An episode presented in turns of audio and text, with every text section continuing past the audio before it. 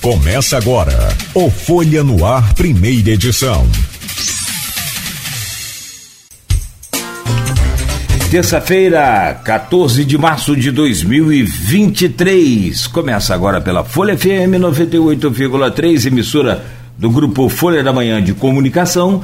Mais um Folha no Ar. Temos o prazer de receber aqui então o Dr. Rodrigo Andrade Torres, é, cirurgião oncológico, é professor também, faz parte da, é, da Unimed, atende pela Unimed em Campos também, e vem para falar sobre o câncer de colo retal. Doutor Rodrigo, prazer. Ou aqui dois Rodrigos, agora que eu percebi que eu me liguei aqui, quando eu chamar Rodrigo, vocês ficam à vontade. Tipo técnico de futebol que fica complicado. Rodrigo, aí olha os dois. Bom dia, Rodrigo, seja bem-vindo. Bom dia. Sinta-se em casa, prazer recebê-lo aqui para a gente orientar essa população, buscar aí no conhecimento que o senhor tem, na, na experiência que o senhor tem, a melhor forma de se prevenir também contra, contra essa doença. E, e aí, o Rodrigo vai trazer o bom dia dele aqui, mas assim, é, não dá para resumir basicamente nisso, mas como que eu vejo hoje, depois de conversar com tantos especialistas de tantas áreas hoje, mais um oncologista e de uma área que é muito é, é, é, acometida as mulheres e os homens também, uhum. é um câncer de, de, grandes proporções aí, em termos de números é, de pessoas, e aí eu vou, vou chegando à conclusão num resumão dessas entrevistas todas, que muita, mas muitas das vezes a boa alimentação, a alimentação saudável e uma prática esportiva eu não vou dizer que é, lá, nossa, tá, não vai ter problema nenhum. Mas, mas é você está no. É basicamente né, um Sim. princípio de uma qualidade de vida melhor, né? Com certeza. Muito bom. Bom, vamos ao outro, Rodrigo. Depois de, depois de uma semana aí, é, onde tivemos aquela cobertura na Câmara Municipal e que começa hoje de novo, hoje outra vez né? E aí acaba o sossego, porque paz se tem, tem entre lá os políticos, fora hum. dos bastidores, porque para jornalista o couro está comendo. É, Bom dia, acho, Rodrigo. Eu acho que vai ser difícil essa pacificação aí, como tanto, tanto falam, né? Na verdade, a gente tem hoje uma sessão aparentemente mais calma, mas amanhã a gente tem a votação das amanhã. contas da prefeita, da ex-prefeita Rosinha Garotinho, contas referente a 2016, uma conta que já tinha sido reprovada, seguindo aí um, né, uma indicação do próprio é, TCE, que a, a, essa legislatura anulou, na verdade, a votação da legislatura anterior e agora o Marquinhos Vacelar então coloca em votação aí é, no momento em que para que as contas sejam revertidas, o parecer do Tribunal de Contas tem que ser revertido, ele precisa de pelo menos 17 votos favoráveis. E nas contas aí o, a base do prefeito não tem esses 17 votos. Então isso aí 14 hoje, né? Na verdade, hoje tem 13.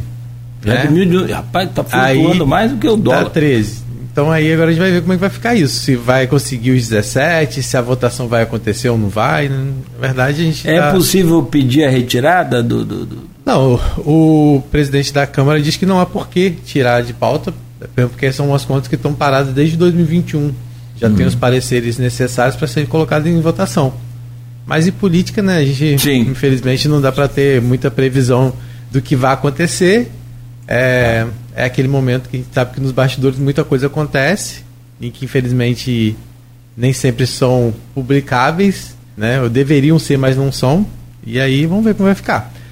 Mas agradecer a presença do Dr. Rodrigo, né? Agradecer mais uma vez aquelas pessoas que acompanham a gente, não só aqui em Campos, mas também nos municípios vizinhos, São João da Barra, São Francisco, São Fidélis, várias outras cidades aqui da região.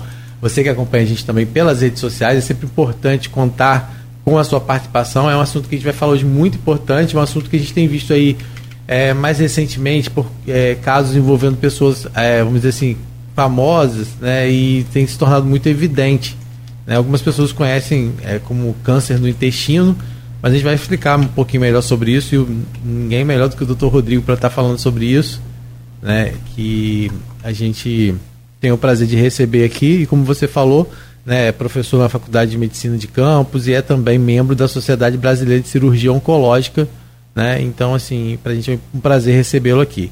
Claro que a gente vai aproveitar para falar também sobre é, o, as ações do município, porque estão sendo disponibilizados é, gratuitamente exames é, que são necessários, importantes, e a gente vai falar um pouquinho também sobre isso, é, para que as pessoas fiquem atentas. É, um dado da Secretaria Municipal de Saúde, eu não sei se aí engloba, provavelmente deve englobar também né, atendimento na rede particular, que nos últimos três anos foram registrados cerca de 900 casos de carcinoma coloretal. Então é um dado, ou seja, foram 900 casos aqui em Campos, segundo a Secretaria de Saúde, nos últimos três anos. Então a gente vai falar um pouquinho sobre isso e, e como eu falei, a gente vai trazer também a oportunidade para que as pessoas possam. A, a prefeitura vai estar oferecendo é, exames de colonoscopia para tentar zerar essa fila de espera existente no procedimento. Né? Então a gente daqui a pouco vai trazer detalhes né, de como as pessoas podem recorrer aí a, a, extra, a, a possibilidade de fazer esses exames. Perfeito, Rodrigo. Doutor é, Rodrigo, câncer de colo retal. Aí o Rodrigo fala agora câncer de intestino. Uhum. É, é, tá errado câncer de intestino, porque você tem ali uma série de outros diagnósticos que podem acontecer com o intestino. Uhum. Então, basicamente, assim, a questão de, de, do câncer, de falar câncer do intestino, é uma forma até de exemplificar, facilitar o entendimento do, da população. Da gente falar assim, é um câncer no intestino, a população sabe que é o intestino. Porque se a gente fala assim, não, você tem um câncer no reto, colo reto, e por vezes fica de difícil entendimento. Mas o, a terminologia correta é o câncer colo retal. Então, existem outras formas de câncer no intestino fino, no intestino, que é o intestino delgado, né? No, no duodeno, então são outras áreas da parte intestinal, entendeu? Mas esse que é o mais comum, que é o segundo na mulher e o terceiro no homem, é o câncer coloretal, que é o que a gente a gente está discutindo aqui hoje, entendeu? Na verdade, a gente tem é, o mês de março, né, como a gente falou, é, com essa dedica é voltada essa conscientização, que é muito importante. Uhum. É, que em, no Brasil, pelo menos, surjam, é, aqui no Brasil, a, apareçam por ano uma média de mais de 40 mil casos, né? É um, como a gente falou, é bastante um número bastante grande e, e o que vem chamando a atenção que são pesquisas que apontam, né, doutor, que cada vez mais ele está crescendo não só no Brasil, mas no mundo todo, né? Uhum. E, e, existe, existe hoje, um, na verdade, um diagnóstico mais preciso que revela isso ou realmente a gente tem tido mais casos? Eu acho que é um mix das duas coisas. É, com o envelhecimento natural da população, a gente vê que né, o mundo todo, com a melhora da medicina, melhora dos tratamentos, a população tem vivido mais, e isso leva ao aparecimento maior desses cânceres que a gente fala que é esporádico, que é esse que aparece nas pessoas mais idosas. E também hoje a gente tem mais alterações ambientais e genéticas. Então isso também leva ao aparecimento maior de, dos tumores nos pacientes mais jovens. Então a gente sabe que isso tem a influência e também, por muitas vezes, acontecer do paciente, por exemplo, está no hospital na cidade pequena e está lá com a doença muito avançada e falecer, infelizmente, da doença sem um diagnóstico. E hoje, e hoje a gente sabe que isso é menos provável, porque a gente tem alguns centros de tratamentos que acaba direcionando esse paciente quando tem uma suspeita de ir para algumas regiões para tratamento. Então hoje eu acho que hoje é menos comum de ter pacientes que possam falecer ou não ter o diagnóstico, isso é menos comum. E também se tem a, essa questão também do envelhecimento da população, desse, dessa, dessas alterações que eu falei anteriormente. E ele tem uma taxa de mortalidade muito grande ainda? Como é que é isso?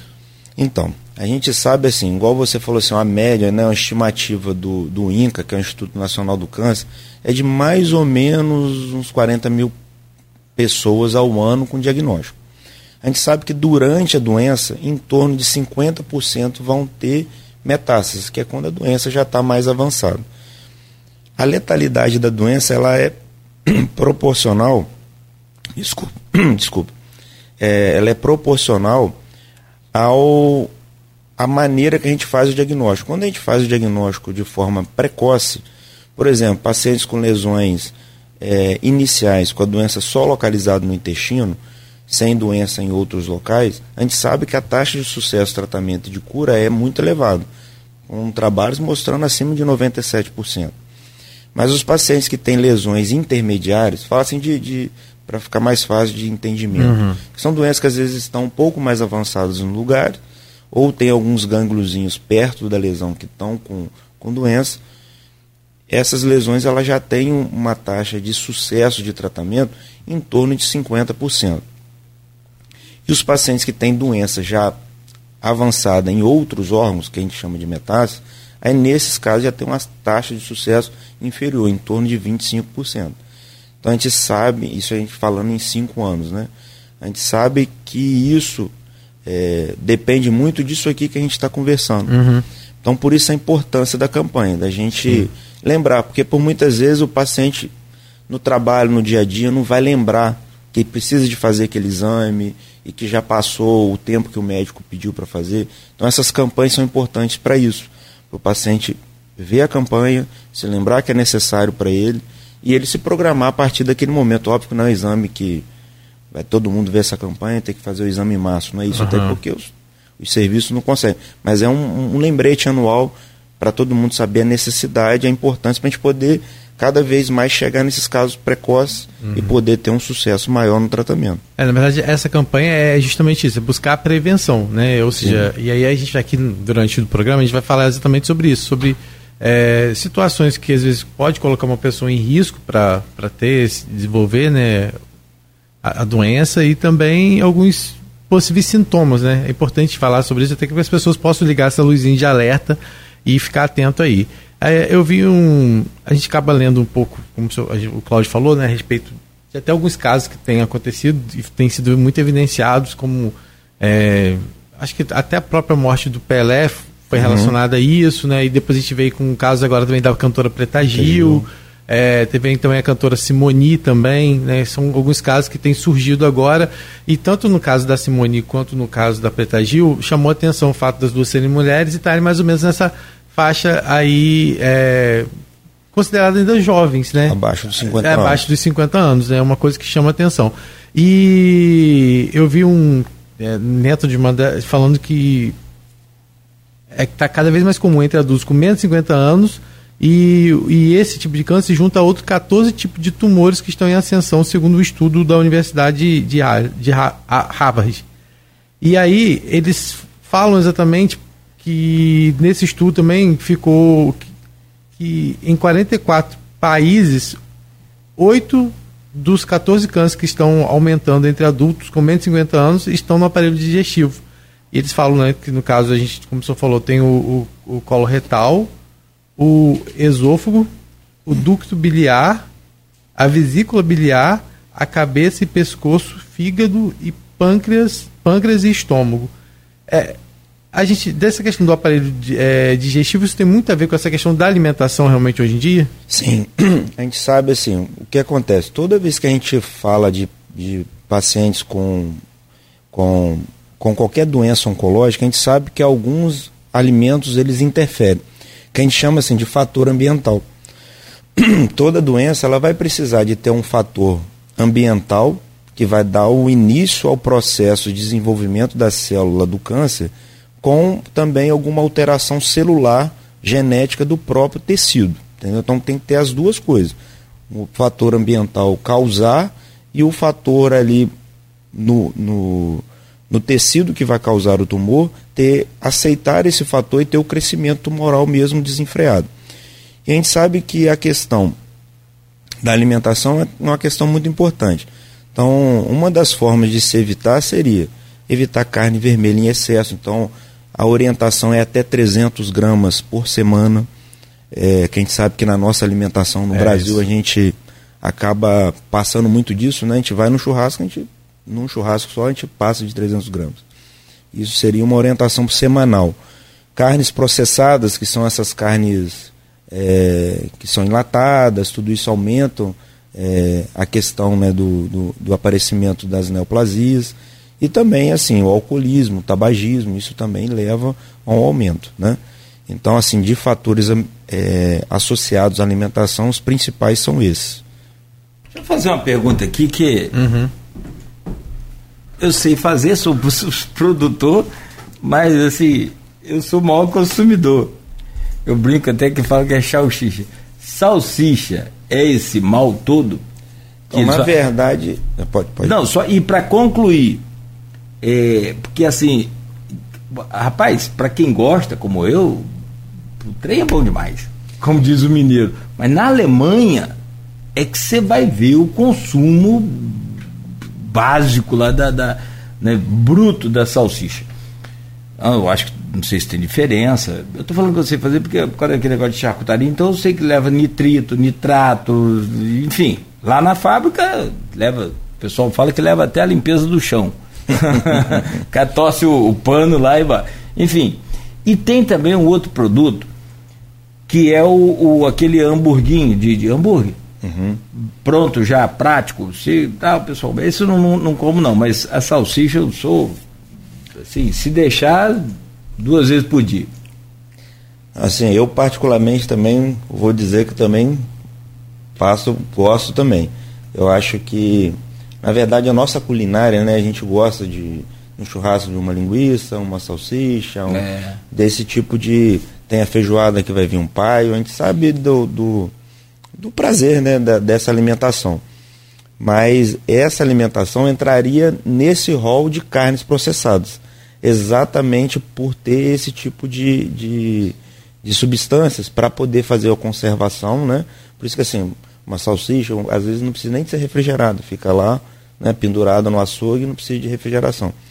Então essa, essa questão da carne processada, que também que são os embutidos, né? Então toda essa parte de embutidos entram como carne processada e aumenta o risco mesmo de, do aparecimento dessas lesões. E você vai lá na, na, na, na formulação da, dessas carnes processadas, mortadela, esses embutidos são, são muito saborosos. Tem o GSM, né, que é o glutamato monossódico, é, e tem o CSM, que é carne é, separada mecanicamente. Hum. Separado mecanicamente, que o pessoal usa é assim, carcaça de frango, de Sim. osso, de boi e tal. Eles falam que separa aquilo mecanicamente. Eu nunca visitei fábrica nenhuma, assim, grande, mas já tem vídeos na internet que falam, mas não comprovam, que tritura o osso com tudo. Então, não sei se isso vai fazer esse mal todo, se essa coisa toda é assim desse jeito. Então, é aquilo que o senhor falou, não só pelo, pelo produto cárneo que é usado ali, mas sobretudo pelos químicos que são Sim. utilizados. Talvez mais pelos químicos do que pela qualidade da carne, né? Também. Mas assim, é, o que a gente orienta a população, óbvio que ninguém é, isso é uma coisa proibitiva, né? Como, como tudo na vida, sim, é evitar o excesso, né? Então não é porque você vai se alimentar uma vez na semana com alguma coisa que não é o ideal que você vai estar tá fazendo alguma coisa de tão ruim para o seu trato digestivo, entendeu? Então eu acho que a pessoa, por vezes, é melhor você ter uma boa alimentação e um dia sair um pouco dessa alimentação e se prevenir adequadamente fazendo os exames, muito provavelmente você não vai ter problema nenhum, né?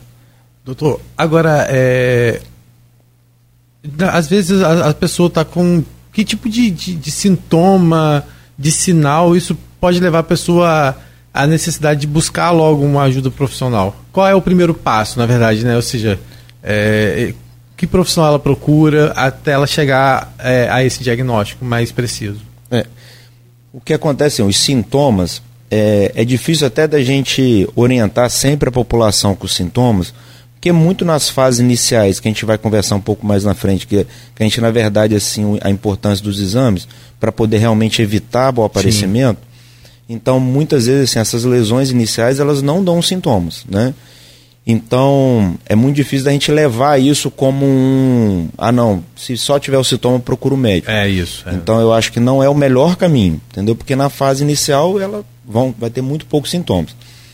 Mas os sintomas principais do início, que vão levar, assim, um, um, um primeiro alerta para quem tem, pode estar com alguma doença já, é o aparecimento do sangramento nas fezes. Então, evacuei, tem umas fezes misturadas.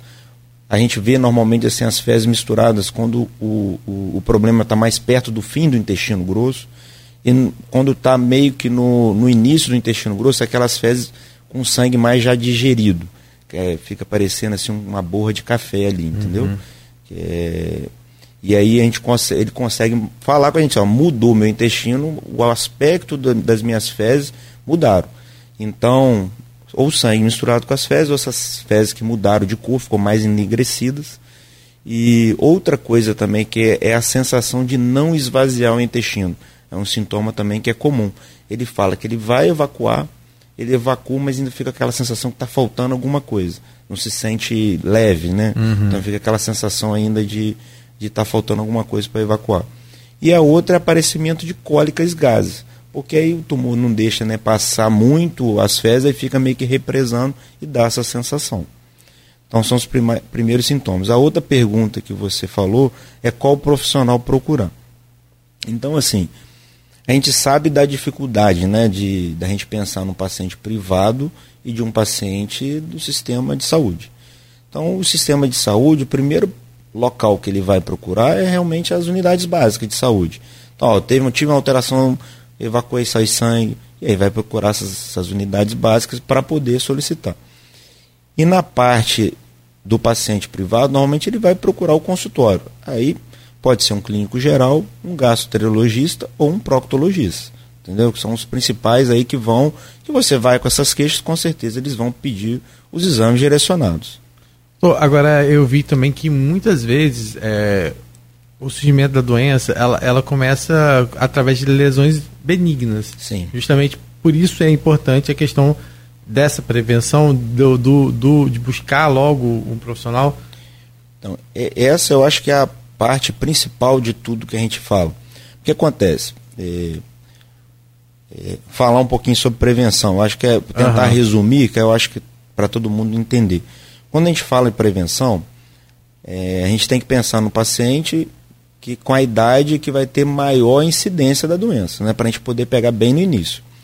Então, como é no, na próstata, na mama, que a gente já tem, já estipulou uma data e vai começar. Essa data do colo retal vem cada vez caindo. Né? A gente começou com 50 anos, hoje já está 45 no Brasil e tem países fora que já estão com 40 anos no início dessa prevenção. Então a gente sabe que no sistema de saúde básico, essa prevenção ela é com sangue oculto nas fezes. Tá? Não é o melhor exame, mas se a gente for pensar do ponto de vista populacional, não tem como a gente pegar com 45, 50 anos fazer colonoscopia na população inteira. Então não adianta a gente colocar isso como medicina pública, né? E isso a gente não vai conseguir, porque aí na verdade vai ser uma coisa que, de vez de fazer o bem, vai fazer o mal.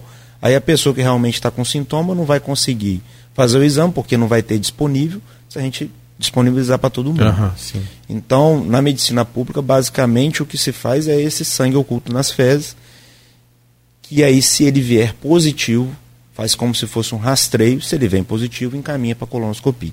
Então, você foi lá na unidade básica, ó, minhas fezes mudou, está diferente, eles vão pedir um sangue oculto, deu positivo, encaminha para colonoscopia. Já no privado, o que a gente faz normalmente já é hoje, aos 45 anos, fazer a colonoscopia. Por quê? A colonoscopia, ela é um exame que ela faz tanta prevenção do diagnóstico precoce, que é essa que a gente vai fazer quando o sangue oculto das fezes dá positivo, aí vai pedir a colônia e vai dar o diagnóstico precoce. Que a gente fala que é a prevenção secundária, que é o objetivo de pegar as, as doenças no início para poder ter aquela taxa de cura boa. É, e tem a forma que ela faz, que é a prevenção primária. Ela evita de ter o câncer. Quando a gente tem pólipos no intestino, a gente tem, por exemplo, um pólipo com displasia de baixo grau, ou seja, é uma bolotinha lá no, no intestino que o colonoscopista vai fazer o exame e vai lá e remove essa bolinha, que é uma, uma alteração, que a gente fala displasia da mucosa do intestino. Se ele remove ela inteira, isso não vai virar um câncer, entendeu? Isso demoraria de 8 a 10 anos para virar câncer. Então, se eu removi, eu evitei de fazer o câncer, entendeu? Então, isso é a importância da gente fazer a prevenção. Então, por exemplo, se eu faço um exame com 45 anos, tenho quatro pólipos lá e tiro os quatro, se talvez eu esperasse 55, eu já ia ter, eu ia ter sangue oculto nas fezes, ia ter feito, por exemplo, a, a, eu, eu ia ter sangue nas fezes, iria ter feito sangue oculto, iria fazer a colônia e ia dar o diagnóstico precoce. ia ficar curado. É uma maneira de rastreio, ok. Mas é muito melhor você pegar nessa fase dos pólipos e evitar que se tenha o câncer. Né? Uhum. Então a gente sabe, essa é a importância da prevenção. Então, tudo que a gente conversa com os pacientes, a gente sabe que assim, uma das coisas que a gente tem, hoje se tem cada vez menos. Mas, por exemplo, eu tenho familiares mais velhos que eles não aceitam o exame. Uhum. Ah, vai, vai colocar um, um aparelho no meu ânus, e aquele machismo, né? Sim, que a gente sabe que é uma coisa besta, mas é difícil da gente tirar da cabeça do, da pessoa mais idosa. Sim, sim. Mas na, a gente no dia a dia, a gente conversando, tendo essas campanhas, a gente mostrando a importância. E eu acho que a sociedade também está mudando, está uhum. Tá aceitando melhor isso. Óbvio que a gente vai ter ainda pessoas jovens que vão ter essa visão sim. meio antiga, mas no geral a gente vê que cada dia isso está melhor, está mais fácil. A gente fala da importância de que o exame pode fazer isso. O cara, nossa, eu posso evitar de eu ter um câncer, então eu acho que vale a pena fazer esse exame aí. Na verdade, hoje, vou até adiantar, mas o senhor pode confirmar ou não. Cara, não só jovens, mas boa parte dos jovens. Isso porque eu tenho jovem em casa, eu sei como é que funciona a coisa. É, eles, eles já vão ao consultório, vão ao médico já com todo o pré-diagnóstico do Dr. Google. Sim. Que agora tem o, o chat GPT, para complicar mais ainda. Se o Google era bom, depois você aprende a usar aí o chat GPT para você ver. O cara é top esse tal de chat GPT. Não sei se você já usou. Não, ainda não. É, eu já usei, ele é rapaz conversa com você numa facilidade de ter, parece um médico. E aí a gente confunde as coisas. Sim. Porque aquilo que o senhor falou, que a gente estava conversando num assunto particular, de, em off, é, de um filho meu, falou, ah, porque ele fez isso, deu um sintoma assim, assim, assim, é isso. Eu falou, cara, a gente conversa, conversa, conversa, mas uma coisa é conversar, outra coisa é ir na prática. Então, assim, eu tenho certeza que esses jovens o senhor deve confirmar, eles já chegam lá meio que pré-diagnosticados por esse sistema. É, isso, isso leva uma ansiedade muito grande. A gente, nossa maior Perfeito. dificuldade do paciente, às vezes, é isso. Ele faz um exame, é muito comum, por exemplo, igual nessa situação aí. Faz a colonoscopia, vem um adenoma, tirou, está curado, mas aí ele entra no Google, pesquisa, acha que aquilo dali ele vai ter um câncer que não tirou. Então isso leva um estresse, a pessoa às vezes demora umas três semanas para conseguir a consulta, fica umas três semanas achando que que está com câncer, que não está, fez um exame que preveniu de ter o tumor, e por, por ler alguma informação, e às vezes assim, na hora que lê, fala que aquilo dali pode virar um câncer e foi todo removido, ele não consegue entender essa diferença aí, e isso leva também a essa aflição. Eu acho que o Google, como toda pesquisa, ela é muito importante. Mas eh, tem a parte boa, que às vezes a pessoa chega muito bem informada, sabendo que tem a cirurgia por videolaparoscopia, que tem alguma coisa, que o tratamento faz isso, faz aquilo, chega com entendimento um pouco melhor, mas também leva uma aflição, muitas vezes, daquela pessoa que às vezes é um pouco negativa, de achar que já está morrendo, já está alguma coisa desse tipo. Tem, a gente conhece as pessoas aí assim, né? Não, não, o caso de Beto, não, mas tem gente aí que fica desesperado quando pesquisa aí os Googles da vida. Agora, você fala que a pesquisa é importante. Te ajuda em alguma coisa, por exemplo, eu ter. Claro, é pergunta de. né? Assim, pra, como leigo. Eu ter um pouco de entendimento sobre aquele problema que eu estou tendo. Eu acho que facilita. Conscientiza a gente? Eu acho que conscientiza e facilita o entendimento de algumas coisas. Por exemplo, quem vai operar assim, alguma cirurgia do intestino, por vezes uhum. chega com aquele medo de ter bolsinha. Né? Eu acho que é um medo de todo mundo que vai fazer esse tipo de tratamento. Então a pessoa, por exemplo, que vai lá e faz a pesquisa, entende a cirurgia, já leu, quando a gente vai contar como vai ser feito, e assim, os riscos de ter bolsinha, a gente sabe que os riscos de ficar com bolsinha, nos casos iniciais, em tudo isso que a gente conversou aqui, é muito pequeno. Né? E a gente tem uma taxa de, de não necessidade dessas bolsinhas de, de colostomias, né, que são aquelas bolsinhas que saem o cocô ali. Então, quando o paciente ele já vem com uma pesquisa, a gente consegue, ele consegue já estar tá entendendo, a gente poder explicar a cirurgia. E esse entendimento assim do procedimento, que é por laparoscopia, é, a cirurgia convencional e tudo, A gente sabe desse que ele chega com esse entendimento e isso facilita. Tem as situações que facilitam e tem as situações que dificultam. Aquelas pessoas que às vezes chegam com essa situação de estar tá achando que, que, que vão morrer ou alguma coisa desse tipo. Ora, eu, assim, é aquela história. A gente fica pensando, se eu posso pesquisar o pós, por que, que eu não pesquiso o pré? Seria tão bacana também, né? Como me prevenir do, do câncer de, colo retal. Com certeza. Né? Seria bacana se. É claro que existe a pesquisa também, mas assim. É mais comum após o diagnóstico. Num nível muito, né, numa intensidade muito menor. Nessa esteira ainda de, de prevenção, exercício. Que, que, porque o, o para muitos o, o exercício é, é, assim incomoda, atrapalha. Para outros é a serotonina que libera ali a endorfina, beta-endorfina, vai liberando esses trem tudo. Que aliás essas substâncias são produzidas no intestino.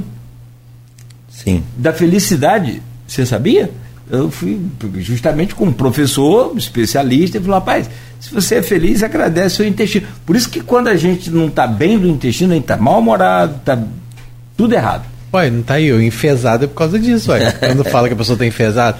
Ah, sim, sim. Enfesado é porque tá cheio de fezes. É. Justo. Perfeito. Então, assim, a questão, é, o exercício físico, é, eu acho que é, é uma aqueles, aqueles lemas, né, de praticamente quase todas as doenças, né? Se você se cuida bem, faz exercício físico, tem uma boa alimentação, isso tudo vai reduzir o índice de, de, de, de aparecimento de neoplasias. Isso leva também o melhor funcionamento do intestino. A gente sabe que, por isso assim, que às vezes no pós-operatório a gente sempre fala com o paciente, você tem que andar. Porque o paciente deitado, acamado, é muito mais difícil dele evacuar e do trânsito dele funcionar. Então a gente caminhar, a gente movimentar, a gente praticar exercício, deixa o nosso intestino mais regular, mantendo as fezes menos ali e causando menos essas lesões, que é pelo, pela. Se a gente come uma comida com embutido e ela fica mais tempo em contato com a mucosa, a chance dela causar algum mal ali é maior. Então a gente sabe assim que uma das formas de prevenção é isso, é evitar a obesidade, evitar o sedentarismo, praticar exercício físico e ter dietas ricas em fibras, vegetais, legumes, é, essas coisas que a gente sempre orienta para a maioria das doenças, né? É, basicamente assim, tudo que é bom para o seu coração vai ser bom para o seu intestino também. É, é mais ou menos tá isso relacionado. Daí. É. Só mais uma, tem um, uma postagem aí, não sei se você está vendo, Rodrigo, do Eduardo Shimoda. Shimoda é sensacional, sou fã do, do, do Shimoda desde antes da pandemia, depois na pandemia. Esse cara fez um trabalho excepcional. Semana passada a gente falava aqui. E graças, ele é especialista em estatística, né? E ele faz aqui um agradecimento ao senhor. É, mas o Shimoda, assim, sempre que eu falo dele, eu falo com muita alegria. Não, não conheço pessoalmente, mas ele nem pôde parar para dar uma entrevista a gente. Ele estava naquele corre-corre da pandemia, porque os cálculos que ele fazia é que projetava a, a, a onda né, uhum. da Covid em campos, que é cada cidade é uma cidade, cada país é um país, enfim. E ele, dali, ele, ele, ele projetava o que seria para a semana que vem, o que seria, como que seria, e dava todo um norte aí à equipe de, de trabalho que foi é, fundamental para é, que esse vírus não se alastrasse mais e fizesse mais vítimas Bom. ainda. Mas ele diz aqui, ó, bom dia a todos.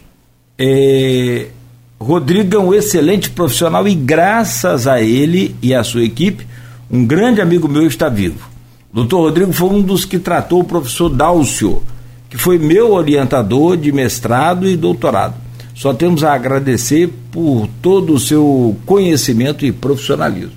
Fique à vontade aí para não, agradecer Shimoda. Shimoda foi meu professor de Eu mestrado. Falo Shimoda é Shimoda, né? Shimoda, é meu ah, professor de mestrado lá na, na, na Cândido Mendes, no meu mestrado profissional, e foi meu orientador. É um amigo. E, se, se você ainda não conhece, vale a pena conhecer. Pô. É uma pessoa. Foi, Shimoda foi meu professor também. É. Acho que ele foi meu professor no cursinho pré-vestibular, se não ele me engano. Ele dava aula antigamente no cursinho também. É uma pessoa. Você prestava tanta atenção que você está achando, né, Rodrigo? Não, eu tô achando. porque também já faz tempo, entendeu? Ah, tá. Então é por isso. Não porque você. Bota não... aí. Se for fazer as contas, tem mais de 30 anos. Ah, tem, então quase, foi. não, 30, não, tem, Tá tem mais de 20 anos, tem mais de 25 anos, então. Então, pá, tá perdoado. É, não, eu só tenho mais uma pergunta sobre. é, aí o Rodrigo pode definir o fechamento desse bloco para a gente voltar no outro falando também, claro, do colo retal. Existe um problema, e, e assim, é, eu, eu percebo isso nas pessoas porque a gente vai partir para aquele lance do, do mau humor de novo, por conta do intestino, essa coisa toda. Quem tem é, prisão de ventre, e aí tem dificuldade para evacuar, a hora que evacua é complicado, não é? É muito difícil. É, até às vezes está entre a família ali, entre um caso e outro, um brinca, outro mas aquilo é um negócio sério. A que ponto a gente deve ter preocupação com esse, esse, essa prisão de ventre e essa se existe alguma correlação ou relação com o colo retal?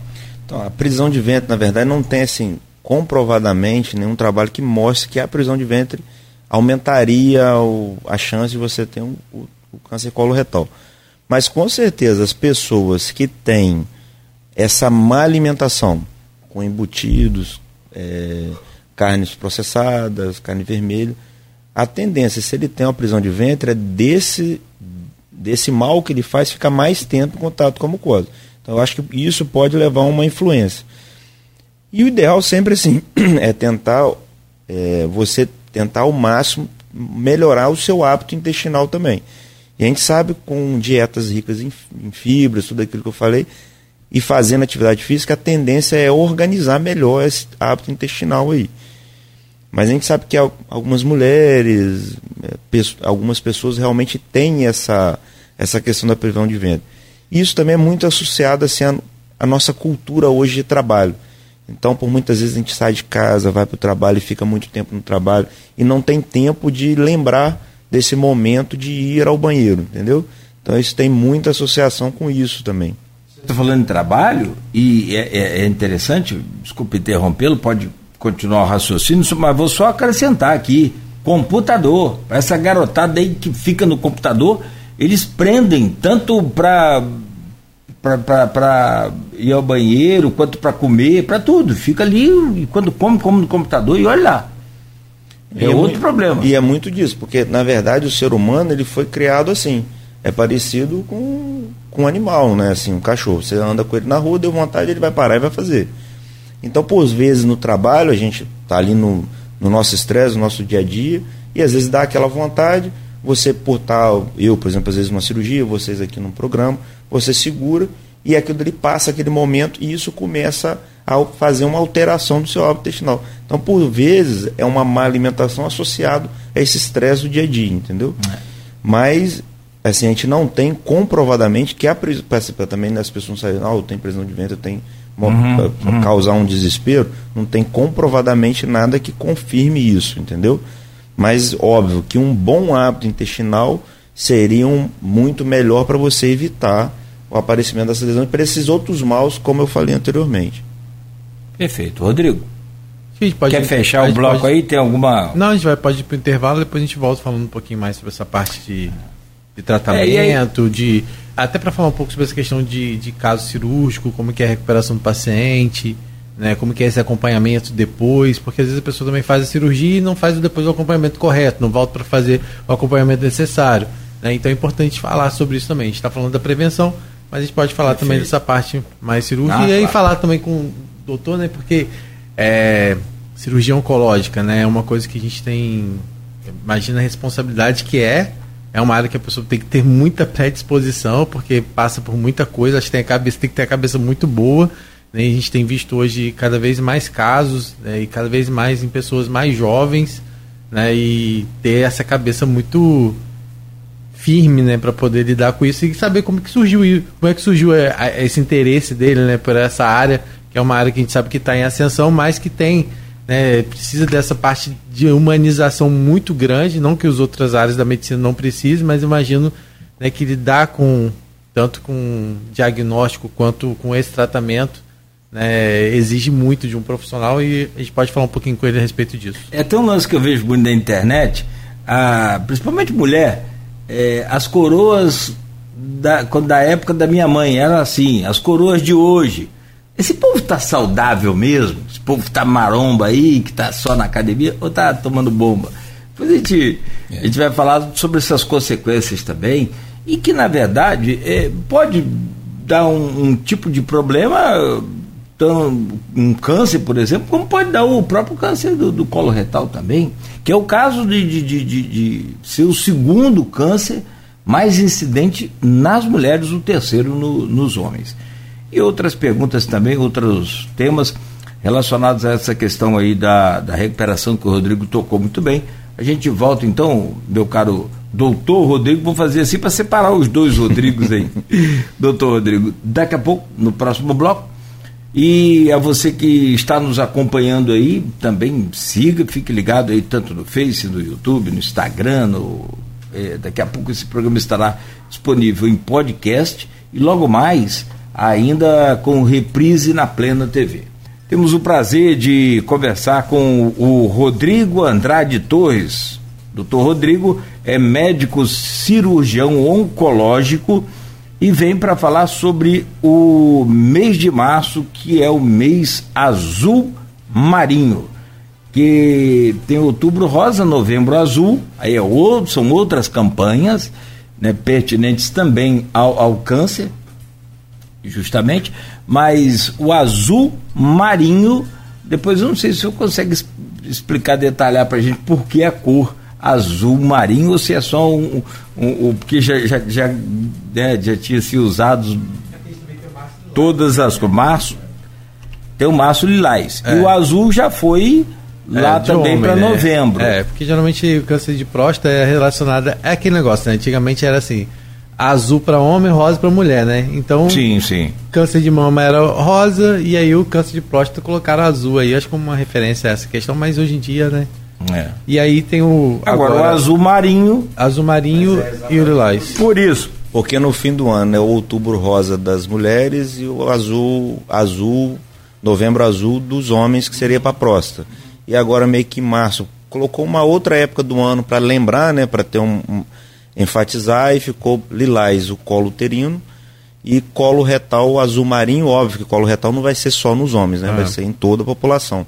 Mas é meio que para é, ter essa diferença de lilás para azul marinho e o outro é outubro rosa e novembro azul. O importante disso tudo é que a gente não só está aqui, como também todo mês é dedicado a essa campanha. Vocês, especialistas, né, vão se desdobrando mais nesse mês de março. É, o Rodrigo abre esse bloco, né, Rodrigo? Por Sim, favor. na verdade eu estava conversando aqui nos bastidores, a gente tem lá o nosso grupo Opiniões do Folha no Ar, que é o grupo aqui no WhatsApp do nosso programa, e a gente tem sempre a colaboração de algumas pessoas, como da Vera Marques e da é, Silvana Venâncio. As duas fizeram algumas perguntas que a gente já respondeu no primeiro bloco. Mas pode ser que tenha alguma, algumas pessoas que estejam saindo agora para ir para o trabalho, né, sintonizar o rádio 98.3. Né, então é uma oportunidade para a gente falar rapidamente, reforçar alguns desses assuntos que a gente já tratou aqui no, no nosso primeiro bloco, né, aproveitando das perguntas que elas fizeram. Né. Então eu vou falar rapidamente as perguntas, doutor, e depois uhum. a gente uhum. vai pontuando aí o que você achar que a gente pode reforçar. Mas claro, a gente convida você também que está acompanhando a gente e depois assista a nossa reprise, tem o um podcast também, e depois essa live vai ficar salva também nas redes sociais. É importante você ir lá e pegar desde o nosso primeiro bloco, porque o Claudio Nogueira já trouxe lá as principais informações do Folha 1, né, a atualização do, do nosso site, que traz algumas notícias importantes de hoje. Mas dentro das perguntas é, formuladas aqui, tanto pela Vera Marques quanto pela Silvana Venâncio, elas perguntam é, Considerando que o câncer coloretal é o terceiro é, tipo mais frequente da população brasileira, o segundo entre as mulheres, quais são os principais fatores de riscos implicados? Quais são os principais exames para detectação precoce? Qual a faixa etária para a realização de exames? E todos deverão fazer os exames pelo SUS? Né? E, a, a, e ainda tem a pergunta, né, é, para prevenir o câncer coloretal, qual é a alimentação que pode ajudar a prevenir esse tipo de câncer? Uhum. Então, vou tentar dar uma resumida em tudo aí que você perguntou.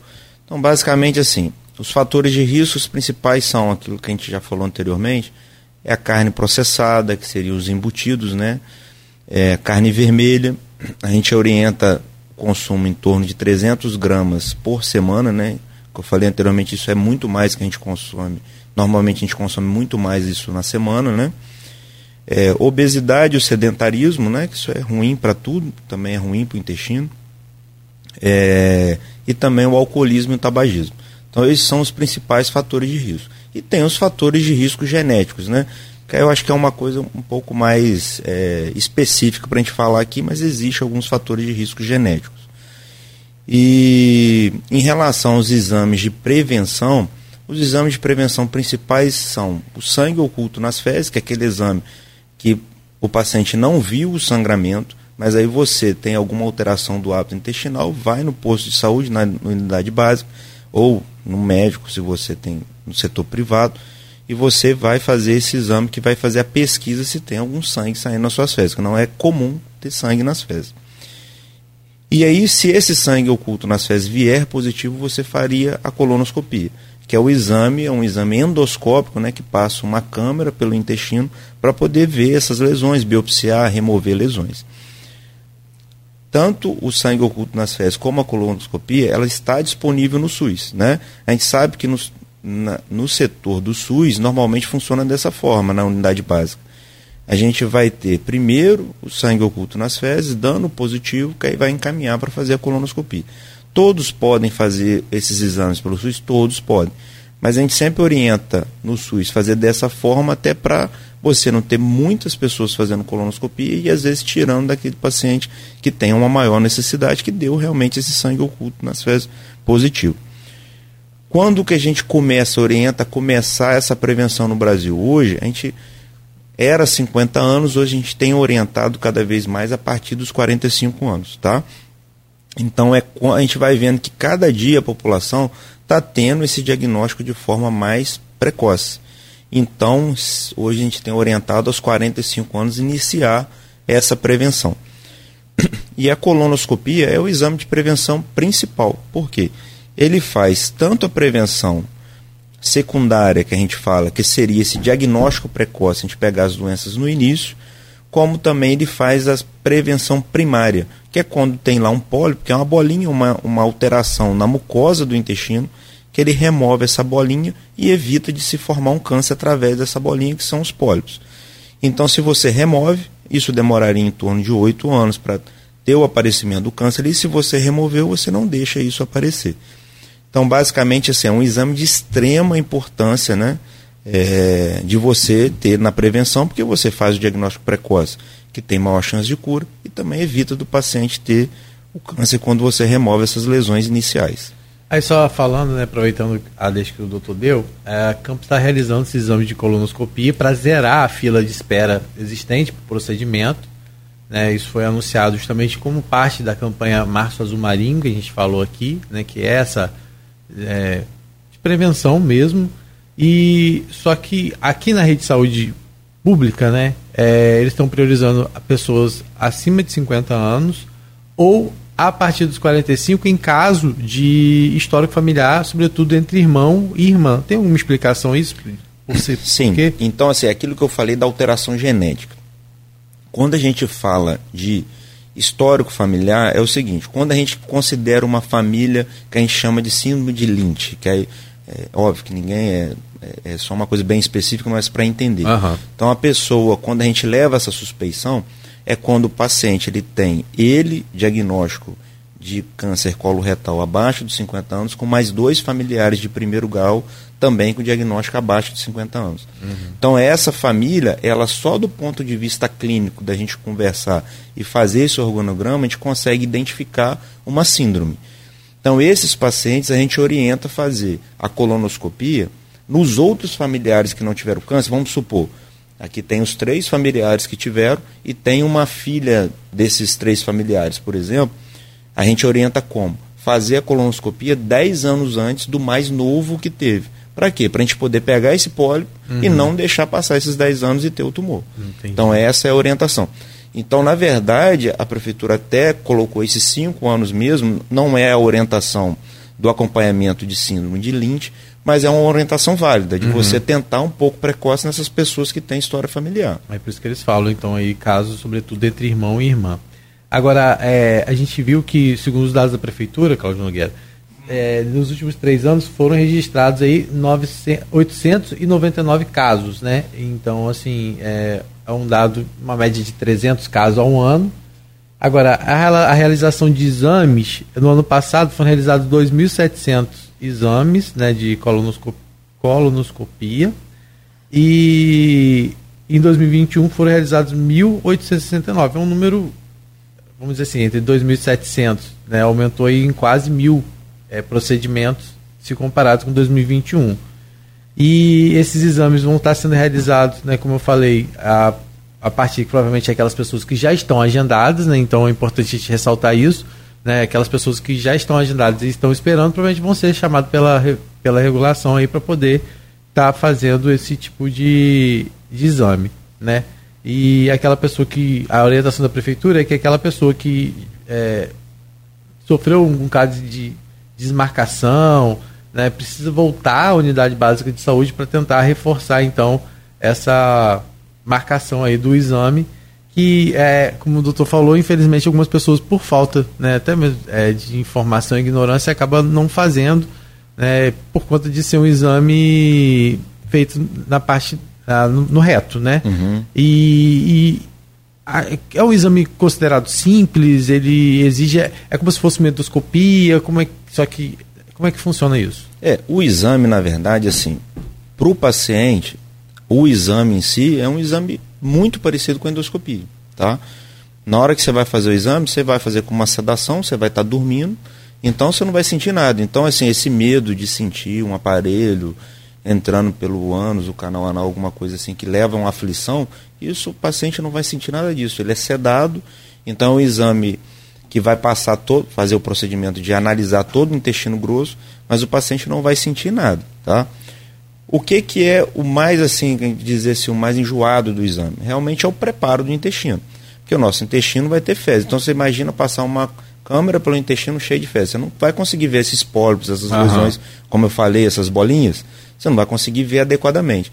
Então, o mais complicado, dizer assim, de fazer o exame é realmente fazer o preparo intestinal. Que aí tem que tomar. É, aí cada serviço vai ser uma coisa, mas uhum. assim, são substâncias que fazem você evacuar por várias vezes no período da noite, ou se você for fazer no período da tarde, às vezes na manhã, e você ter aquelas evacuações, e realmente às vezes você tem que e ainda tomar mais para até ver você está evacuando basicamente limpinho. Uhum. Para quê? Na hora que passar o exame ser efetivo. Porque também não adianta nada. Imagina essa dificuldade. A prefeitura disponibilizando vários exames, que a gente sabe a dificuldade né, do Sistema é, Único de Saúde, sim. e aí chega lá o paciente não faz um bom preparo. Então você tira uma pessoa que poderia estar fazendo o exame, o preparo não ficou adequado, isso leva a um, um desperdício do exame, né? Uhum. Que a gente sabe que é uma coisa difícil. É... Mas assim, os riscos do exame, basicamente, sim, são os riscos muito baixos. Dizer assim, é, é, difícil da gente falar em números, porque cada profissional vai ter seu número, porque uhum. é uma coisa muito dependente. Mas é comum a gente ver assim, é, é baixíssimo índice de complicação. Posso dizer que é menos de 1% de ter, de ter algum problema do exame, entendeu? Então é muito incomum. Normalmente, assim, a gente sabe que alguns procedimentos mais invasivo por colonoscopia, pode-se ter um índice maior de complicação. Mas aí não é a prevenção, mas é um tratamento de alguma lesão por via colonoscopia. É uma, uma essa é, colonoscopia é uma espécie de, de, de vídeo, de imagem. Sim. Né, que, é, que eu fico questionando às vezes, não por machismo, nada disso, é justamente por isso pelo incômodo de ser pelo ânus. Uhum. Tanto feminino quanto masculino, se independe, no caso, muito mais feminino do que masculino a incidência, mas não quer dizer que nós homens estamos mais livres disso. Não, pelo contrário. O senhor já explicou isso. Mas assim, é, a, a colonoscopia ela é mais eficaz, mais eficiente também, não sei se pode falar, do que um outro tipo de exame. Não sei se poderia citar aqui aquele exame de é, ultra, ultrassom, não, de, de, de, Colonoscopia virtual.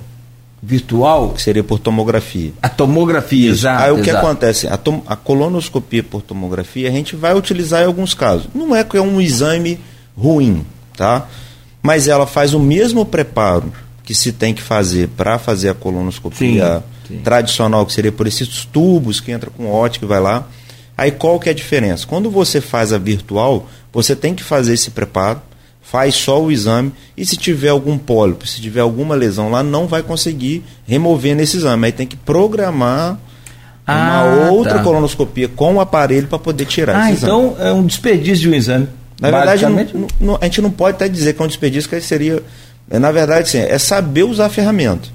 Se eu vou, se eu, se eu tenho um paciente, por exemplo, é, com alguma dificuldade de fazer uma anestesia, uma sedação, por exemplo, uhum. talvez está com sangramento, eu posso fazer uma tomografia sim, virtual. Sim. Que aí eu vejo realmente, entendeu? Ah, que é, por exemplo, se é um paciente que tem algum problema cardíaco ou teve um AVC recente, aí eu faço uma tomografia virtual, que aí eu posso dar o diagnóstico. Ah, não, não tem nada, a tomografia virtual está normal. Então eu não preciso levar esse paciente a um estresse de um exame com sedação. Entendeu? Certo. Então é saber usar a ferramenta, ela faz parte mas não é um dos principais exames de prevenção. Por isso que a gente, muitas vezes a gente não cita, porque o rastreio com colonoscopia é mais efetivo. Você tem um pólipo, tem uma lesão, você consegue biopsiar, consegue remover e consegue, num único preparo então, do intestino... Então, num único exame você já consegue Diagnóstico fazer... e, e também, você vê a lesão, remover ou biopsiar. Por exemplo, se eu vejo uma lesão na colonoscopia virtual, que é por tomografia, uma lesão já às vezes avançada lá no colo. Eu vou ter que fazer um novo preparo para poder entrar com o aparelho, para poder biopsiar, para poder tratar. Se eu já estou ali com a colonoscopia, eu consigo já biopsiar ali. Porque biopsiar é tirar um fragmento. E aí eu já consigo direcionar o paciente para o tratamento. Entendeu?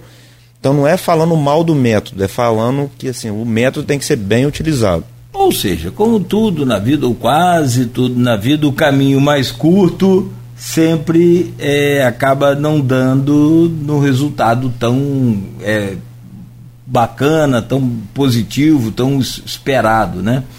O, e também a, a, questão da segurança para você emitir um laudo para o cliente, para o paciente, é muito maior, muito melhor com a colonoscopia. Sim. É, e assim, é porque na verdade a, a gente tem que saber usar os exames às vezes como um artifício mesmo. Se eu tenho um paciente idoso que não quer fazer a colonoscopia de jeito nenhum, por questão daquilo que a gente conversou anteriormente, de machismo e tudo, a gente dá essa opção de fazer virtual. Se ele não quer fazer nada, é melhor fazer a outra, entendeu? Então, é, é, é no dia a dia a gente vai. Vou te dizer assim, eu peço muito pouco colonoscopia virtual. Não é que eu acho que o exame não é bom, mas a gente usa pouco na prática. Mas, por exemplo, eu tenho uma lesão, por exemplo, no colo, uhum. que o aparelho é, que o aparelho não passou ali, entendeu? Que é uma lesão que a gente chama estenosante. Por vezes a gente pode fazer uma colonoscopia virtual para ver o restante do intestino se tem mais alguma coisa, antes de operar, entendeu? Uhum. Então, assim, às vezes a gente vai fazer isso como um método, mas não é o nosso dia a dia. Doutor, e qual é o índice cirúrgico é muito grande e quase sempre precisa partir para cirurgia? A gente sabe assim que paciente com câncer coloretal, mesmo paciente metastático, em 90% das vezes ele vai precisar de algum procedimento cirúrgico. Isso é estatístico. Em uhum. média, 90%. Então, só tratamentos como químio, rádio, isso não resolveria? É, a grande maioria das vezes a gente vai estar tá envolvido no tratamento. Por isso que a importância do paciente, ele está no serviço que tem o que a gente chama de tratamento multidisciplinar, que é uma definição de tratamento em conjunto, com oncologista clínico, com radioterapeuta e com o cirurgião oncológico. E também nesse tratamento multidisciplinar vão ter outros profissionais muito importantes. Nutricionista, paciente com, com, com tumor coloretal, ele opera, ele vai precisar do nutricionista depois para reabilitar ele, uhum. entendeu? De um fisioterapeuta, para poder ele mobilizar ele, ele caminhar, fazer fisioterapia respiratória, que é muito importante. Uhum. De um enfermeiro curativo, e às vezes tem uma infecção de ferida, alguma coisa e precisa de desse acompanhamento com o enfermeiro e o acompanhamento psicológico, tanto para o paciente quanto para a família. É. Porque por muitas vezes a família às vezes está sofrendo mais do que o doente, entendeu? Então a importância de, de tudo isso aí no tratamento, entendeu? Mas a cirurgia, assim, a gente fala, tem três pilares da cirurgia que a gente vai tratar. que é o curativo, que é esse paciente com lesões iniciais que a gente vai fazer a cirurgia curativa, e as cirurgias também para melhorar a qualidade de vida, uhum. entendeu? Que vão ter algumas situações que a gente precisa de fazer esses procedimentos, que a gente chama de procedimentos paliativos. Entendi. É, doutor, e a questão do uso de bolsa, algumas pessoas é, acabam tendo que ficar para a vida toda, mas outras conseguem essa reversão, né? Muitos sim, casos, sim. na verdade. É, hoje a gente sabe assim que a, a, taxa de uso de bolsa em pacientes curativos é muito baixo, tá? Mas realmente pacientes com doenças avançadas e paliativos, às vezes isso é um índice um pouco maior. Uhum. O que acontece? A gente fala assim, o médico está falando que está aumentando a qualidade de vida fazendo uma bolsinha de colostomia. Mas para um paciente que está obstruído, que não consegue evacuar e que está distendido, a gente colocar essa bolsinha, ele vai conseguir voltar a se alimentar por boca e voltar a ter seu trânsito intestinal. Então, por mais que não seja uma coisa perfeita, é uma coisa que você melhora um pouco a qualidade de vida dentro daquele contexto. Uhum. Tá? Entendi. E a questão da cirurgia, ela é uma cirurgia muito, muito invasiva, assim, tipo, Hoje, das cirurgias oncológicas, ela é uma das mais complicadas? Eu não posso te dizer assim que é uma das mais complicadas nem das mais simples, tá? É, eu acho que está ali no, na segunda prateleira de nível de complexidade. Vão ter algumas cirurgias de trato de pâncreas, de fígado, de esôfago, que vão ser um pouco um, um andar acima dessa e essa acho que no segundo no segundo andar, na segunda prateleira de complexidade. Hoje em dia a gente faz a cirurgia, na grande maioria dos casos, por videolaparoscopia, que são cirurgia parecida com de vesícula, né, para as pessoas entenderem, que são aqueles furinhos na barriga, e a gente abre uma incisão pequena para remover esse pedaço do intestino. Tem evolução para cirurgia robótica e tem a cirurgia convencional que a gente faz em alguns casos que também não é a cirurgia que a gente fala assim, é extremamente invasiva. Todas essas são realizadas em campo? Toda, é, a cirurgia robótica ainda não está realizada em campos, mas está para chegar o aparelho para começar a realizar. Mas assim, em relação à complexidade e complicações, a gente sabe que na, se for botar assim todos os tratamentos em num, numa coisa só, é em torno de 3% de complicação, de, de, de complicação, não, de mortalidade desse tipo de cirurgia. Então, é um nível baixo de, de, de pensar assim, né? Que é, é inferior a 3% o nível de complicações graves, tá? Então, é uma cirurgia que era segura, fazendo assim com profissionais que estão acostumados, habituados a tratar isso. A gente vê que cada vez menos a, os índices de mortalidade e de complicações graves cada vez é menor, tá? E essa recuperação cirúrgica, ela é, uma, ela é mais longa? Ó, cirurgias por laparoscopia, a recuperação é em torno de 3 a 5 dias, sim, hospitalar, né? E a recuperação de cirurgia convencional, a média aí é já passa de 5 para 7 dias. Uhum. Isso aí é a nossa média de internação, se a gente for pegar assim. Porque eu, eu falo assim, isso é independente, por vezes tem alguns tipos de tumores que a gente precisa realmente fazer convencional, que já é uma coisa um pouco mais avançada. Mas na grande maioria dos casos a gente consegue fazer cirurgia por laparoscopia. E a gente dá esse, esse, eh, essa melhoria no tratamento para o paciente. E a taxa de sucesso, quando começou a, a laparoscopia nesses casos de câncer, sempre foi a, as brigas disso ter uma men, uma, um menor resultado oncológico. E hoje, pelo câncer coloretal, o resultado oncológico é o mesmo. Ou seja, você fazendo por vídeo ou fazendo aberta, a taxa de sucesso de cura é a mesma. Só que você fazendo por laparoscopia, a recuperação é muito mais rápida. O paciente volta mais rápido do mercado de trabalho, tem menos dor, usa menos remédios. Então, pós-operatório é mais tranquilo. Uhum. É, não, eu, desculpa, Rodrigo. Não, eu ia perguntar uma coisa, porque muitas vezes está relacionado a questão do tratamento, no caso cirúrgico, ao particular, com o vídeo né? E ao SUS com sem o, é, o vídeo, tá? Uhum. Normal. Que aí a recuperação é muito mais lenta, muito mais complicada, porque vídeo laparoscopia você vai fazer ali três, três furos. É, no, no, colo retal, assim, normalmente são cinco furinhos e essa ah, incisão para tirar. É um pouquinho mais. Tem um pouquinho mais de, de furo. Mas o furo não dá dor. Assim, o furinho dá muito pouca dor. Não dá dor porque não, não que eu fiz um negócio de vídeo desse aí pra tirar a vesícula, rapaz, aquilo dói muito. Ah, mas se fosse aberto, se, se Ah, seguramente, seguramente. É, saudoso Jaime Tinoco. Sim. Não sei se o senhor chegou a conhecer. Conheci. Doutor, tem uma pergunta aqui na. na que o homem também é mais fraco, né? Desculpa, Rodrigo. Não, é, é um pouco mais. a gente já está acostumado. Uma pergunta feita pela. Você já está acostumado. É, feita no nosso Facebook pela Ananias é, Virgínio, perguntando se há hoje alguma relação com a diabetes, esse tipo de desenvolvimento de não, doença. não tem nenhuma definição assim que leve o, aumento, o diabetes mal controlado, o aumento de câncer coloretal. Isso não é uma associação na, no, no, no, nosso dia a dia, nem, nem tem comprovação científica, não. Só corrigindo aí, gente. Ananias. Pô, me corrige aí, Cláudio. Não, Ananias Virgínio Tatu, é o famoso Júnior. Eu não conheço ele, não. Estou vendo aqui o perfil dele. É. Porque. Ele que faz a pergunta. Só detalhando aí para saber. Sim. É Mas não tem correlação. Mas é boa pergunta. Sim. Boa, porque diabetes é um mal que a gente acha que também atinge tudo, né? Mas nesse caso, não. Ainda falando sobre essa parte de, de recuperação, doutor, é, aí o paciente ele tem que ter que fazer esse acompanhamento frequente depois que ele passa, por exemplo, fiz uma cirurgia, foi diagnosticado que estou curado, uhum. né? E como é que é esse acompanhamento? Alguns pacientes eles se recusam depois a ter essa sequência, esse acompanhamento, como é que é? é? A taxa, o paciente, na verdade, assim, o que é comum acontecer né, na nossa prática é o paciente que tem esse diagnóstico tomar aquele susto e ele mudar, às vezes, a vida dele e estar tá muito mais perto do, do profissional de saúde, querer fazer os exames e passar tudo aquilo que a gente falou de, de principalmente homem, né, que às vezes não, não, é, não faz muito exame, é meio desleixado. Então, o paciente, na grande maioria dos casos, eu posso dizer que ele acompanha direitinho. É, existe casos, os pacientes realmente somem, mas não é o comum.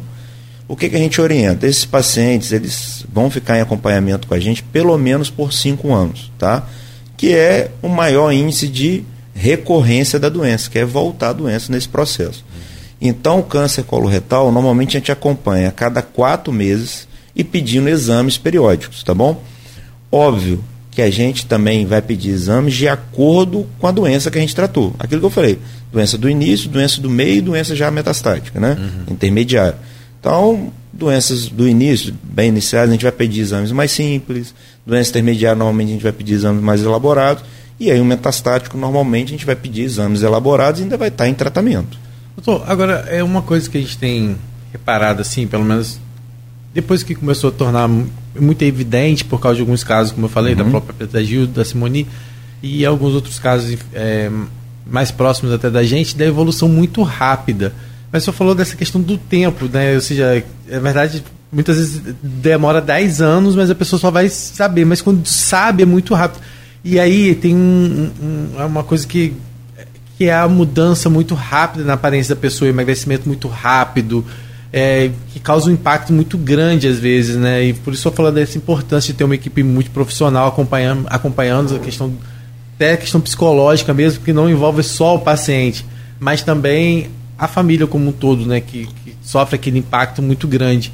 É, é realmente hoje tem a gente tem visto assim é, é muito rápido realmente essa evolução. O que acontece é quando a gente pega pacientes jovens, igual a gente está comentando aqui agora é um tipo de doença, que a gente fala nessa doença, é, que é a doença mais associada à genética, é uma doença diferente, a gente que trata, a gente vê que é uma doença diferente dessa doença esporádica, que é no idoso. Que normalmente no idoso é uma doença de evolução um pouco mais lenta. Até é, é comum às vezes a gente operar no idoso assim, um tumor enorme e não vir nenhum linfonodo positivo. Tá? Porque é um tumor que ele cresceu ali, mas ele é, ele é baixo grau. Então ele não, não dá muita metástase, ele vai crescendo, crescendo, vira aquele tumorzão, a gente remove. No jovem já é o contrário, às vezes tumores pequenos, já tem metástase para linfonodo, às vezes metástase à distância. E a agressividade dessa doença é maior. Então, na prática, é mais ou menos isso, tá? Assim, é, tentando se, eu, se, se, vocês não entendem o que eu falo, que às vezes eu falo de forma mais, mais simples. Mas eu acho que basicamente é isso. Então, e o que acontece assim, das pessoas ficarem tão debilitadas é porque o tratamento quimioterápico para essas doenças mais agressivas são tratamentos também mais agressivos para o corpo como um todo. Então, a quimioterapia nada mais é que uma agressão para a célula do tumor, mas que agride também a nossa célula normal. Então, esses pacientes, dentro desse tratamento, realmente eles ficam bem debilitados.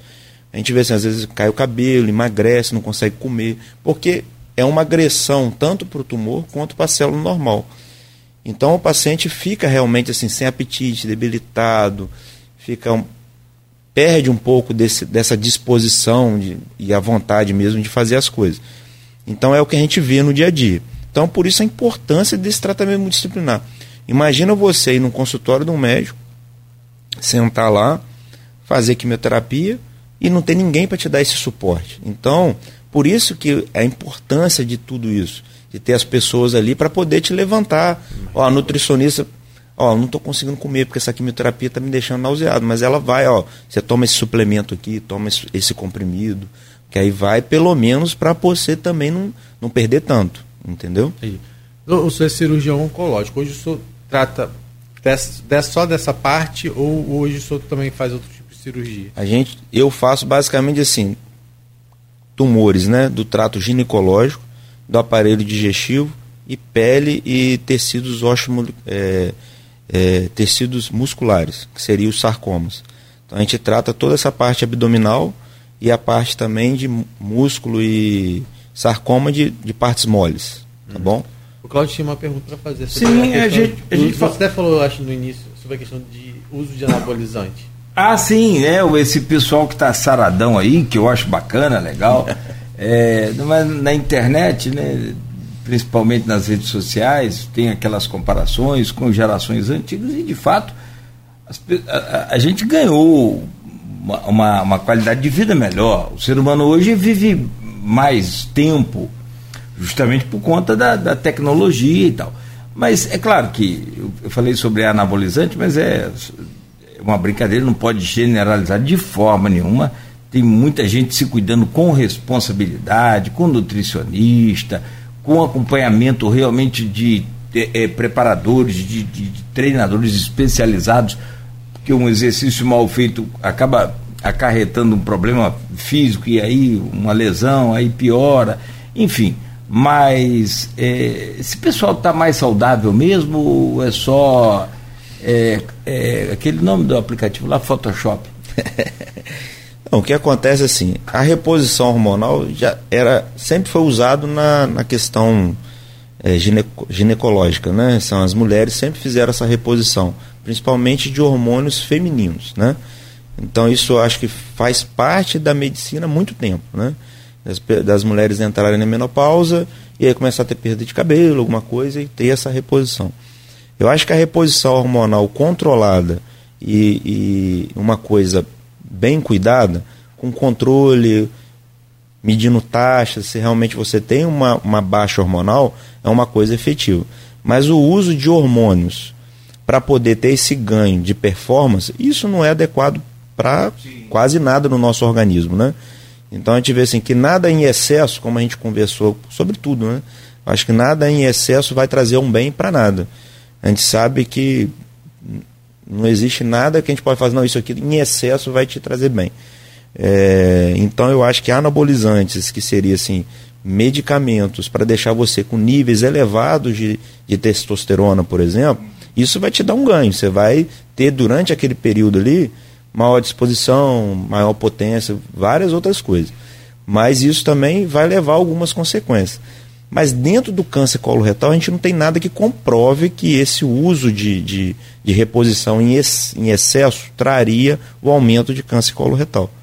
Mas eh, a gente sabe que em outras áreas, fígado, trato é, pancreático, isso pode levar a algumas alterações e alguma predisposição, adrenal, alguns órgãos relacionados com essa questão endócrina.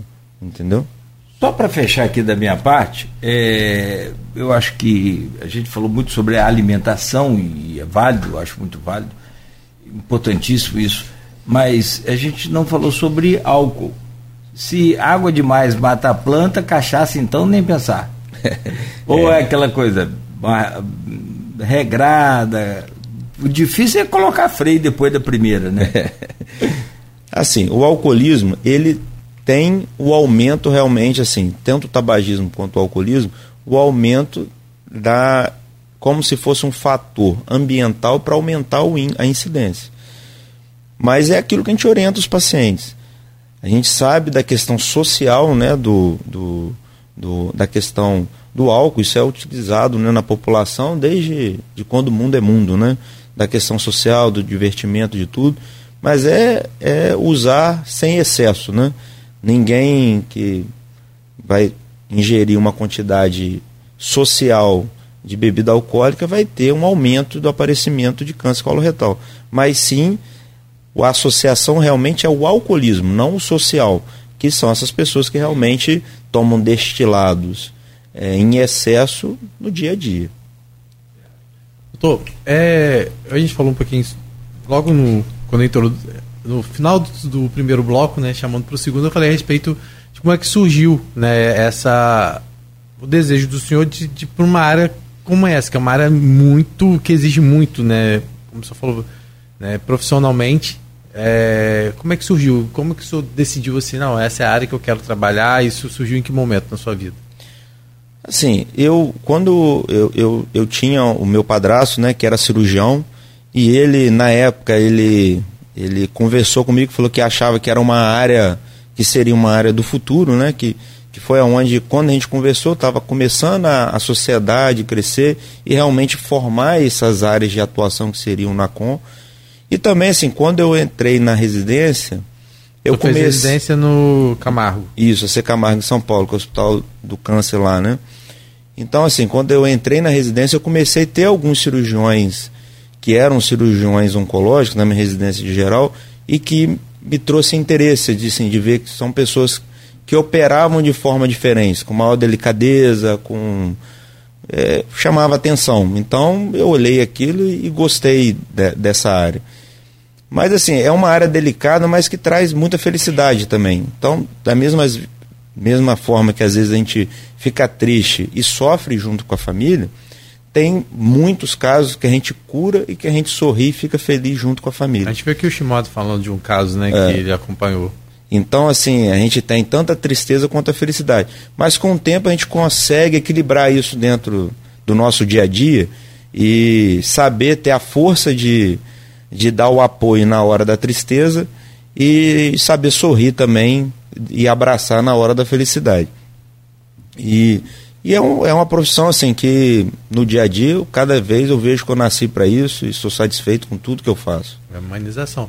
E como professor, como é que é? O senhor também é nessa mesma área que o senhor. É, aí a, a questão do professor, eu faço parte da cadeira de cirurgia geral na FMC. Uhum. E aí é, eu faço, dou aula tanto da parte de cirurgia geral, pancreatite, coisas não oncológicas, como também dou aula na área oncológica, é, lá dentro da, da cadeira de cirurgia geral. Que a gente tem um período fica mais com a parte de cirurgia geral mesmo, coisas benignas, e o período seguinte mais com a parte de oncologia. Aí eu faço algumas aulas também. E o senhor é um dos cooperados da Unimed? Sim, sim. E, então, para a gente finalizar, Cláudio, né, para a gente fechar com o doutor, queria que ele falasse rapidamente para a gente, é, reforçasse, na verdade, né, a importância das pessoas buscarem. Né, a gente está falando agora do Março Azul Marinho, né, que é essa campanha aí de prevenção, mas que a gente possa fazer isso o tempo todo, né? Que esse mês é pra gente, tudo que a gente falou aqui é só, na verdade, um alerta para que as pessoas fiquem atentas e busquem sempre, né? É, o tratamento precoce para evitar aí, é, problemas mais graves, né? É, eu acho sim, como eu falei no início, o mais importante da campanha é, a, é lembrar a população, é aquele alerta, ó, precisamos de lembrar que existe esse tipo de doença que é totalmente prevenível. O que, que é importante dessas campanhas? São as doenças que a gente consegue prevenir de forma adequada. Então, assim, o câncer coloretal a gente consegue tanto prevenir de evitar de ter a doença e também prevenir de ter o diagnóstico precoce. Então, é um, é um tipo de, de, de doença que a gente tem que alertar e tem que fazer isso. E existem tantas outras doenças que a gente não consegue prevenir na parte da oncologia, então o que a gente consegue prevenir a gente tem que fazer. É, evitar de ter esse preconceito, esse, essa questão que quando você for fazer o exame, você vai ver que é uma bobagem, que o exame é um, é um exame seguro, não é um exame complexo e que você vai evitar de ter uma doença que lá na frente, se você se você passar por isso, você vai ver a dificuldade que é tratar isso. Então, é importantíssima essa campanha.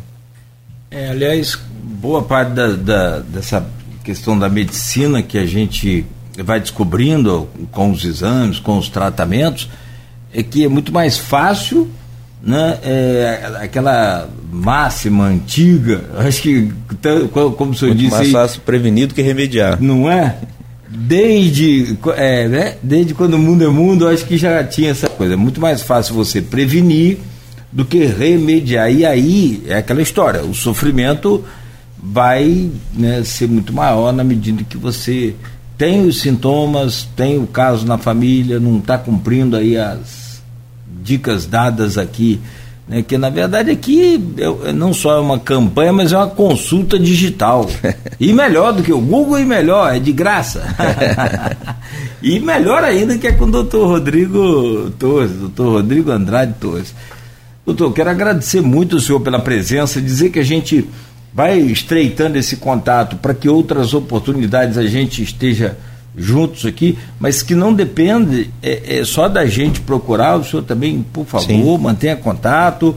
Acho importante essa aproximação de todos os setores, todos os segmentos, seja da medicina, que é muito complexo para a gente que é leigo, né? seja lá da engenharia, da estatística lá do Shimoda, seja da, da política. Porque a, a, grande verdade é que a gente busca aquela informação, é, mas a gente vai muito na oferta que é dada pela, pelos órgãos oficiais. Eu, por exemplo, só vou nos oficiais. Tem a turma do.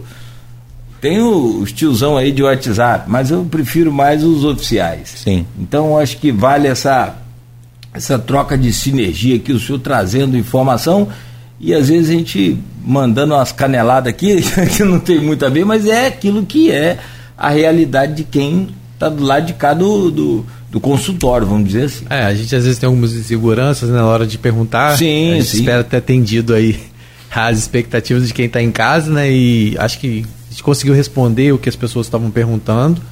E, e também aquele negócio, é, o doutor está sempre lá também dando sua contribuição no perfil oficial da Unimed, Unimed Campus Oficial, é o perfil do Instagram. Sim, boa. Para quem quiser lá acessar, boa. né? Vai, inclusive, acho que já tem um vídeo feito com o doutor para poder colocar lá falando sobre né, a, a sobre o câncer colo, coloretal. E a prevenção, isso. A prevenção. E a prevenção. E se você também quiser deixar suas redes sociais, também pode ficar à vontade. Não sei se...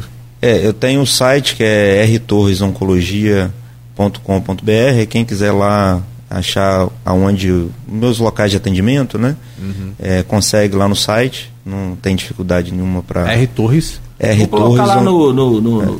na página nossa lá, R Torres. Torresoncologia.com.br. E não vai ter dificuldade lá de encontrar lá os locais de atendimento e também lá tem um, um blogzinho se quiser mandar alguma pergunta lá que, não, que a gente não pôde responder, que eu consigo responder. E agradecer né, a, a oportunidade de estar aqui, porque a gente sabe da importância dessa campanha, a gente já falou aqui por várias vezes, né? Uhum. É, e agradecer vocês aí, que a gente não é nosso dia a dia, né? Tá nesses Nada. programas. E vocês me deixaram bem à vontade aqui.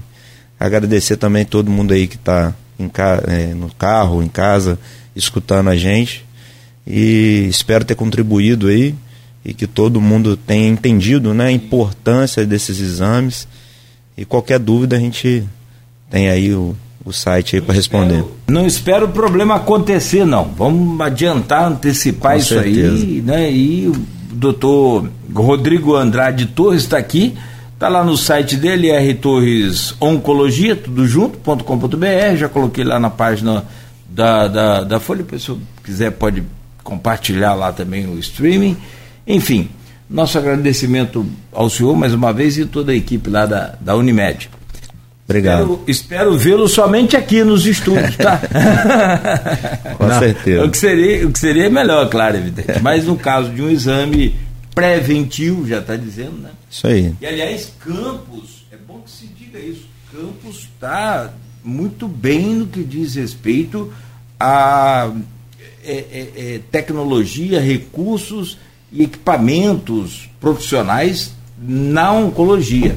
Sim. Já foi o tempo que a gente perdia para outras cidades aí. É, a parte de, de, de, tratamento oncológico aqui na cidade é muito bom, né? A gente tem alguns Unacons trabalhando, né, com, de forma séria e as coisas funcionam muito bem, sim, assim, sim. na parte oncológica da cidade. Tem um conhecimento lá da, da, da, do hospital, né, da própria Unimed, eu sei, mas tem outros aqui é, de redes públicas que atendem pelo SUS, como é o caso ali do, do Álvaro Alvim também, uhum. espetacular. Ele deve ter convênio com a Unimed, naturalmente, essa coisa toda. Bom, ficamos por aqui então com o doutor Rodrigo Andrade. Ô, Rodrigo, também eu vou ficar com você por aqui. Acho vamos mais cedo hoje. É, vamos sim. Né? E a gente vai voltar amanhã às sete da manhã Sim. com o Folha no Ar. Amanhã a gente vai falar sobre essa questão da situação de, epidêmica de dengue em Campos, né? A gente vai Sim. falar um pouquinho sobre esses casos que estão acontecendo. Nós temos aí, como você mesmo falou hoje, mais já de 700 casos registrados só esse ano, Mas era, né? Uhum. Então a gente precisa acompanhar esses esses números, né? Então a gente vai estar tá trazendo amanhã aqui o Dr. Charbel, que vai estar tá com a gente. Depois de um o bom Dr. tempo. Charbel. Vai estar tá aqui com a gente falando um pouco só sobre dengue. Não vamos falar aproveitar do Dr. Charbel, não tem como trazer ele aqui e não falar de outros assuntos, né? Então ele vai estar tá com a gente aqui amanhã e eu vou trazer também. Naturalmente, muitos filmes. ele e Mas aí você, a gente já percebeu as entrevistas é, dele? Sim. Tem, vamos ver se ele vai falar do, dos homens, homem formiga, como é do, do, da formiga atômica. Ele inventa lá aquele, aqueles paralelos de filmes mais atuais do que né, e aí a gente vai falar sobre isso e claro, vai trazer também as últimas notícias Sim. da sessão da Câmara de hoje, que eu espero que seja tranquilo. Mas... Porque amanhã promete. Então a gente vai trazer todas essas informações, atualizações também durante a programação. A com Folha 1, os flashes, né? Aqui do Folha 1 hoje durante todo o dia. E amanhã Legal. a gente está aqui de manhã de volta. É, vai ser tão tranquila quanto o Fla-Flu. Pode ficar tranquilo. Ah, falar em Fla-Flu, rapaz, o Vasco ontem né, perdeu para o Flamengo a primeira. Mas por que, que você sempre fala o Vasco perdeu para o Flamengo? Por que, que você pra... fala o Flamengo ganhou o Vasco? Isso é coisa de. Eu, isso, eu, isso é coisa, gente, por que, que faz? O Flamengo venceu o Vasco, por que, que o Vasco perdeu pro Flamengo? Por que, que não pode é ser o contrário? É o contexto do, do jornalismo do jogo. Não, é de gente é, tendenciosa, isso que é. Te espero na final, ô, bobão. Morre aos 77 anos o ex-ministro Eliseu Padilha ele foi também um dos principais aliados de Michel Temer. Né? Ele estava com câncer no estômago e faleceu essa noite aos 77 anos. Ele participou dos governos FHC, Dilma e também do, do Michel Temer. Ele deixa esposa e filhos. É, a gente, o pessoal lá da Folha 1 já está apurando, daqui a pouco a gente vai colocar também. Nós tivemos aí a, a morte também de um empresário conhecido aqui em Campos. Infelizmente, deixa eu pegar aqui, que o pessoal está tá, tá apurando lá ainda, mas daqui a pouco a gente já vai estar tá colocando no nosso site. Né, que. Deixa eu pegar aqui. A informação que já chegou para gente né, que morreu aos 59 anos, o empresário Jaime Monteiro Vaz Ferreira, que é dono da Nissan e da Chevrolet aqui em Campos. Né, uma informação que a gente chegou e a gente está apurando lá. Né, Jaime? Jaime Monteiro Ferraz Ferreira. Né, a informação que a gente recebeu é que ele é empresário, a gente está acompanhando lá e daqui a pouco a gente vai trazer informações. Ele era conhecido aqui por, por ser proprietário da Nissan e, e, da Chevrolet. Ele, ele vai ser sepultado lá no Rio de Janeiro, né? mas ele tinha uma formação aqui, ele era muito conhecido aqui em Campos, muita Sim. gente trabalhou nas concessionárias dele, né? e fala, ele era conhecido como Ferreira aqui em Campos. Eu não conhecia, mas muitas pessoas estão comentando aí é, o falecimento dele, ele passou mal e acabou falecendo aos 59 anos. Novo, né? Novo, novo. Né? A gente viu também, né? Eu teve um caso também do, né, do, do, do, do músico do Raimundo também, é do, cedo também. É, exato, também novo. Caniço, exatamente. Caniço, isso. É. Obrigado, doutor. Eu não sei de que, ele também tinha postado. É, ele passou mal, caiu, bateu cabeça e eu não sei também o, como é que, também o que, que definiu. Vou olhar aqui. Ainda indefinido. Bom, fechamos aqui então o Folha no Ar de hoje, agradecendo a você, mais uma vez ao doutor Rodrigo, a você que nos acompanhou até aqui. Nosso obrigado amanhã ao Rodrigo Gonçalves, ao Beto, e amanhã às sete de volta